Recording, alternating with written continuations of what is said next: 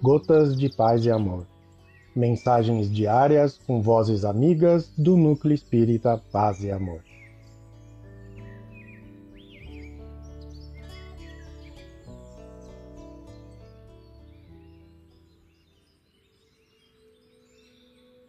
Olá, queridos amigos. Aqui quem fala é Maria Lúcia Brissa e o Gotas de Paz e Amor de hoje é sobre a mensagem Jesus, Kardec e Nós, do livro Opinião Espírita, psicografia de Francisco Cândido Xavier, ditado pelo Espírito Emmanuel. Jesus, Kardec e Nós.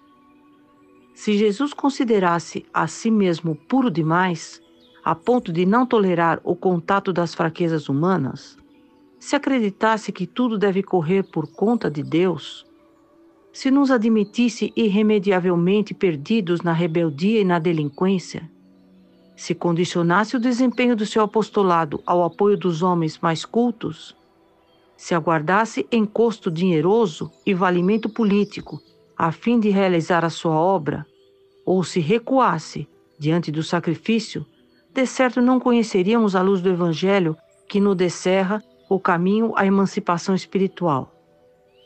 Se Allan Kardec superestimasse a elevada posição que lhe era devida na aristocracia da inteligência, colocando honras e títulos merecidos acima das próprias convicções, se permanecesse na expectativa da adesão de personalidades ilustres à mensagem de que se fazia portador, se esperasse cobertura financeira para atirar-se à tarefa, se avaliasse as suas dificuldades de educador com escasso tempo para esposar compromissos diferentes do magistério, ou se retrocedesse perante as calúnias e injúrias que lhe inçaram a estrada, não teríamos a codificação da doutrina espírita que complementa o Evangelho, integrando-nos na responsabilidade de viver.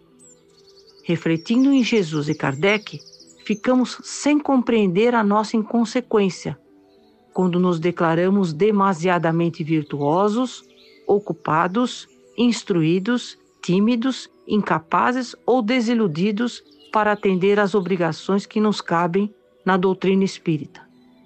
Isso porque, se eles, o Mestre e o apóstolo da renovação humana, passaram entre os homens, sofrendo dilacerações e exemplificando o bem por amor à verdade, quando nós, consciências endividadas, Fugimos de aprender e servir em proveito próprio, indiscutivelmente.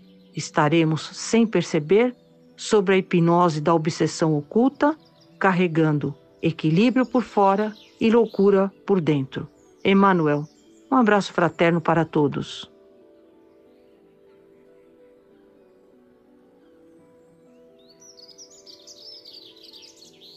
Mais uma edição do nosso Gotas de Paz e Amor. Um abraço para todos e um excelente dia.